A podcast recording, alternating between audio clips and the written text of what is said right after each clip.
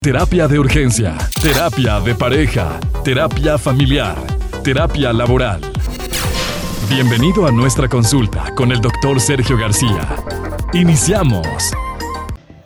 Cuando los hijos tienen una orientación sexual diferente o atípica. Yeah, buenos, buenos días.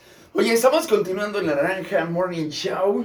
Y esta semana el doctor Sergio García pues nos anda comentando eh, pues un tema que a veces causa polémica, un tema que a veces pues no se quiere hablar en casa, pero es el tema de la sexualidad.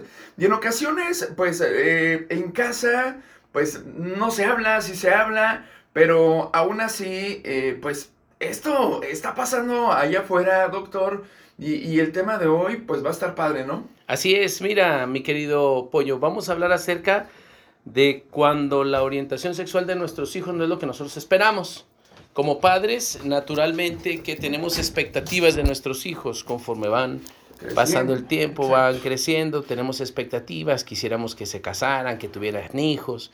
De acuerdo a la cultura y de acuerdo a la forma en la que nuestra familia se ha venido construyendo, nosotros vamos creando ciertas expectativas. Bueno, la mayoría de las veces el no cumplir esas expectativas hace que la persona se frustre, pero lo peor que puedes hacer en una situación como esta, mi querido pollo, es violentar o es presionar o es maltratar a tu hijo.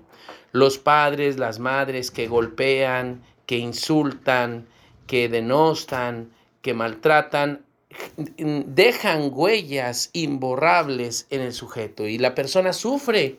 Quiero decirte que las personas sufren y piense lo que piense, haga lo que haga, no deja de ser tu hijo y no deja de ser persona.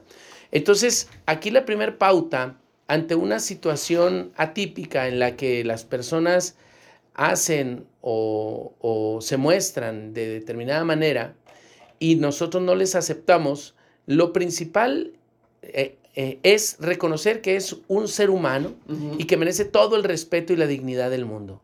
Y que Dios lo va a querer igual como se muestre y como sea. Aunque sea borracho, aunque sea drogadicto, aunque sea eh, que, que, no sea el mejor en la escuela, uh -huh. aunque sea vago, aunque sea futbolista, o aunque sea rockero, o aunque tenga una preferencia sexual diferente, todas las personas somos diferentes y merecemos todo el respeto y la dignidad. Y, y, todos valemos exactamente lo mismo. Y cuando nosotros observamos a un hijo desde esa perspectiva, naturalmente que lo integramos amorosamente en el corazón y le damos el lugar que le corresponde. Es decir, el lugar que le corresponde no es porque cumpla o no con mis expectativas. Uh -huh. El lugar que le corresponde en esta familia es porque es persona y porque la, la, vida así es. O sea, nosotros no tenemos una varita mágica para, para que las cosas sucedan como nosotros esperamos. Muchos niños o muchos adultos quisieran o, o, jóvenes, adolescentes, quisieran ser ricos, quisieran haber nacido en otra ciudad o haber sido hijos de otros padres uh -huh. o haber tenido una casa diferente. Pero no es así. Pero no es así, la, la vida es como es. Uh -huh. Pero la felicidad no se encuentra en lo que tienes o en lo que haces, sino en las decisiones que tomas, en, en, en cómo recibes esto que, que, tienes en tus manos. Entonces, comenzar a, a, a vivir comenzar a aceptar, comenzar a disfrutar del presente y de lo que hay, es una de las mejores formas en las que podemos ir trascendiendo esto que nos ocurre. Entonces, recomendación primera, mira a tus ojos, mira a tus hijos con ojos de amor, uh -huh. mira a tus hijos con, con respeto, tomando en cuenta que son seres humanos y que son únicos, irrepetibles que si él está tomando hoy malas decisiones, que si tiene 12 años y está saliendo, bueno, siempre eh, hay personas que podemos apoyar para cuando se hacen conductas que no corresponden al momento en el que se está viviendo. Te doy un ejemplo. Uh -huh. Y sea homosexual o heterosexual. Es sí, decir, claro. no tiene que ver con, la, con si, si está tomando ciertas decisiones. Tiene que ver con las etapas de la vida una niña que a los 12 años quiere traer novio y el muchacho tiene 17 y ella tiene 12 y a fuerzas quiere salir con él a una fiesta de 15 años y regresar a la una de la mañana, es, es, es, es incorrecto porque la edad y el riesgo que corre da para que cualquier padre de familia le diga que no. Y si la niña quiere hacer lo que le dé su reverenda gana, pues naturalmente que tiene que ir al psicólogo, ¿no? O sea, tenga 12, 13, 14, una persona que, que en, la edad eh, de, de, la educación básica, ¿no? Quiere hacer lo que le venga en gana, está en el lugar inadecuado, en el momento inadecuado.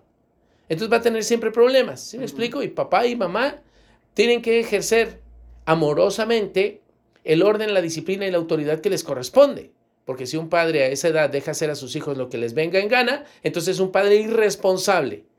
Y es por eso que existen casos en que las hijas desaparecen, porque el padre y la madre no tuvieron el cuidado suficiente. O viceversa, eh, tuvieron tantísimo cuidado que hasta se sentían oprimidos en sí, casa. Sí, sí, y los maltrataban también.